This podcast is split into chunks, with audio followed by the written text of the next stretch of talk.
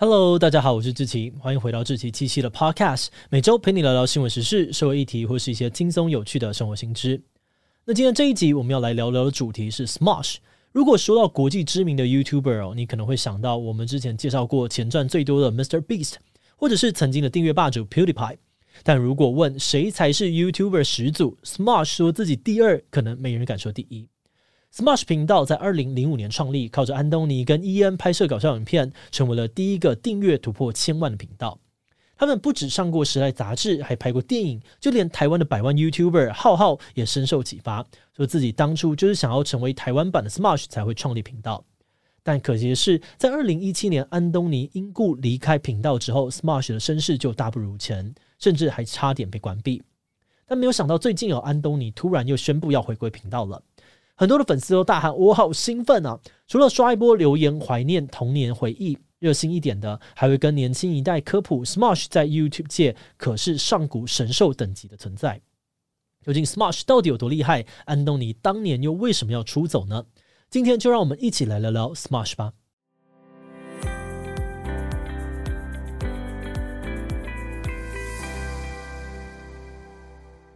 如果问 smash 这个单字是什么意思，很多人应该都答不出来。smash 其实是一个自创的名词哦，由来呢可以追溯到 smash 频道的创办人安东尼的高中生活。有一次哦，他听到朋友在聊天，内容是关于重金属摇滚当中的冲撞文化 （Mosh Pit），意思呢是当歌迷很享受音乐的时候，就会用身体来推挤、冲撞彼此。但安东尼却听到朋友口误，说了 smash pit。因此呢，安东尼就故意的嘲笑朋友说：“哎、你刚说 Smosh Pit 哎，但没有想到朋友回向他，是你听错，我刚刚是说 Mosh Pit。但安东尼还是锲而不舍哦，坚持朋友说的是 Smosh Pit。就这样子，在一场没完没了的小学生吵架之后，Smosh 就变成了安东尼跟朋友之间的内梗，并且在后来成为了他创立的网站名称。是的，你没有听错，Smosh 最早其实是从网站起家的。二零零二年呢，当时只有十五岁的安东尼创立了一个叫做 Smosh.com 的网站，他会在上面分享一些自己创作的 Flash 动画，还有一些有趣的影片。后来，他的同学兼好友伊恩也加入了他。而这个网站的功能呢，有点像是现在的脸书，主要是用来分享作品跟朋友互动。甚至哦在有次采访当中，安东尼还半开玩笑的说：“我严重怀疑脸书的祖克伯偷了我们当年的想法。”嘿，不过玩笑归玩笑，实际上呢，当年的 Smosh.com 观众并不多，一直到他们在 YouTube 上传影片之后，Smosh 才开始广为人知。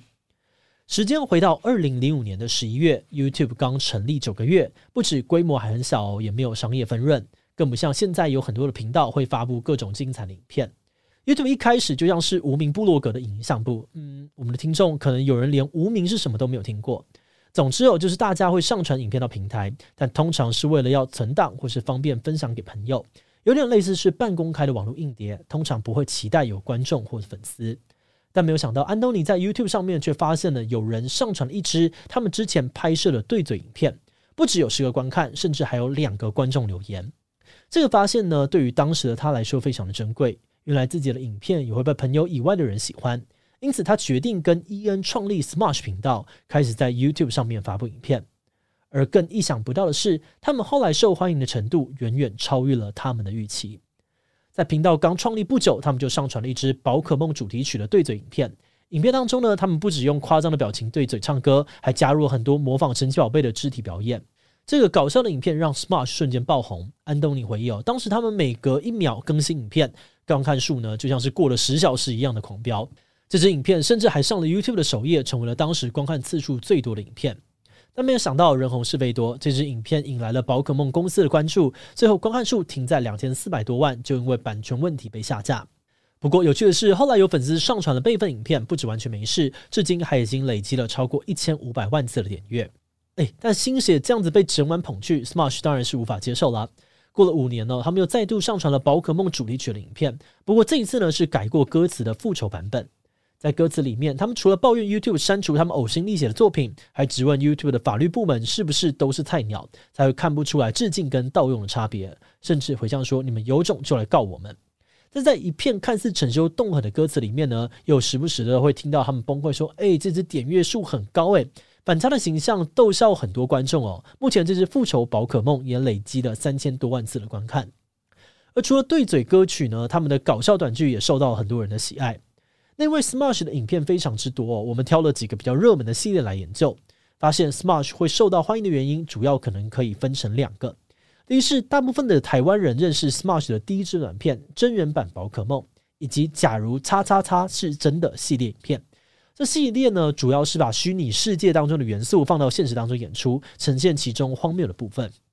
像是在很多游戏里面都会站着一动也不动的 NPC，我们玩游戏的时候也不会觉得奇怪。但如果是现实世界里面哦，你这个宝可梦大师每经过一个 NPC 就要被强迫战斗，生活到底还要怎么过？或者是在推特上面，很多人都喜欢在上面无病呻吟，但如果在现实当中有人连拉一条屎都要大声嚷嚷，嗯，你应该不会想要当他的好友。Smash 的短剧影片呢，就巧妙地利用这些反差，让很多人会心一笑。再来则是我们团队的企划素私信推荐的“友谊总是胜利”以及一年一度的食物大战。这系列影片呢，主要是着重在安东尼跟伊恩之间，嗯，不太坚固的友谊上。他们会透过比赛呢，来互相冲康对方，最终再用意想不到的结局结束影片。因为在过程当中，他们总是能够超出观众的想象，比如说拿甜甜圈来擦窗户啊，当望远镜、抢劫、打手枪等等，实在是太过白痴哦，又高潮迭起，因此累积出了一批的死忠粉丝。而这些 smash 的精彩作品呢，也成功的在青少年之间掀起一波风潮，甚至形成了一种流行文化。像是他们无中生有的单字 smash，在任何人都可以编辑的城市词典上面，已经有超过三十个关于 smash 的条目，还被衍生出了许多意涵，像是 smash 代表着有趣啊、愚蠢、童年回忆等等。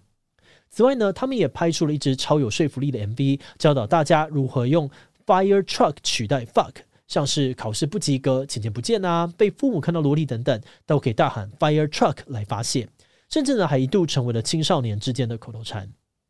最后，他们影片开头呢，固定会出现的 “shut up”，也是很多人心中的经典。他们除了创立了一个专门做闭嘴卡通的频道，还出了一款 App，只要有人讲话，App 就会自动回复 “shut up”，甚至还可以调整敏感度，让很多使用者觉得又好气又好笑。而这些 Smash 创造出来的流行呢，不止让他们红到被时代杂志采访，出过三张自创歌曲的专辑。甚至还做了手机游戏，拍了一部以他们为主角的电影，可以说是哦跨界合作史上难以超越的存在。不过，故事说到这里，该来的转折要来了。这些光鲜亮丽的背后，却酝酿了安东尼的离开。其实，在频道创立的前六年，安东尼啊，还有伊恩都是自己经营频道。特别是在二零零七年之后，YouTube 开始合作伙伴计划，也就是在影片当中插入广告，让创作者分润，经营 Smash 也就成为了他们的正职工作。那为了维持发片频率哦，安东尼和伊恩不止住在一起方便工作，就连出去玩也在想着怎么拍片。当时的生活几乎就只剩下 YouTube，让他们不止感到疲倦，也意识到这不是长久之计。二零一一年，一间原本固定在 Smash 网站上面投放广告的公司找上他们，说想要买下频道，让他们免除行政工作，并且承诺会投入更多的资源，让 Smash 越来越好。那由于当时他们的经验不多，又很想要突破瓶颈。就同意出售，也因此才有了后来的拍电影啊、出游戏、做卡通等等的跨界尝试。但是这个决定却让安东尼感到十分的挣扎。他觉得虽然做这些东西很酷哦，但外物却同时变得更多。他不止完全没有办法专注在创作上面，私人的生活也没有更好，只能够不断的配合公司的安排。最后在二零一七年，安东尼决定离开 Smosh，并且独自的创立 YouTube 频道，而伊恩则选择继续留在 Smosh 里面。不过，这个改变对于粉丝来说真的很难接受。毕竟，频道的老粉们呢，都会根深蒂固的认为，Smosh 就应该是安东尼跟伊恩呐。因此，即使 Smosh 后来增加了新的成员，或是尝试了其他的主题，却还是流失了不少的观众。很多人都认为哦，自从安东尼离开，再加上 YouTube 的竞争越来越激烈，Smosh 受到的关注已经大不如前。甚至在二零一八年呢，因为买下频道的公司突然无预警倒闭，Smosh 还差点被关掉。幸好后来找到新的买家，才能够继续的经营。好的，那原本 Smash 的故事可能就要到这边画下一个有点遗憾的句点。但没人想到人算不如天算，前阵子安东尼又突然跟伊恩合体宣布 Smash 要回来了。原来从去年开始呢，安东尼跟伊恩就常常一起出去玩，而他们在相处的过程当中也回顾了两人过去的创作。他们发现这些创作除了可以用来嘲笑过去的自己，也让他们从中回味到曾经一起创作的点点滴滴，让他们非常的怀念。而在经过了好几个月的讨论以及深思熟虑之后，他们决定把 Smosh 频道买回来，让频道重新回到最初的创作风格。这个消息公布之后，受到粉丝们的热烈回响，很多人留言都说超级期待自己的童年回忆可以再次的被重现。而根据我们不负责任统计，目前粉丝最期待的新影片应该会是二零二三年的《食物大战》啊。不过，在网络世界一片欢天喜地的庆祝声当中，也还是有一部分的人认为，时间过了这么久，YouTube 的竞争变得比以前更加的激烈，Smash 即使回归，应该也很难再创巅峰。节目的最后，也想来聊聊我们制作这集的想法。老实说，在讨论这集的时候，我们团队的成员对于 Smosh 回归的看法很两极。一部分的人超级兴奋，好开心自己的童年回忆终于要回来了；而另外一部分的人呢，则是完全没有看过他们，因此难以理解粉丝们到底在激动些什么。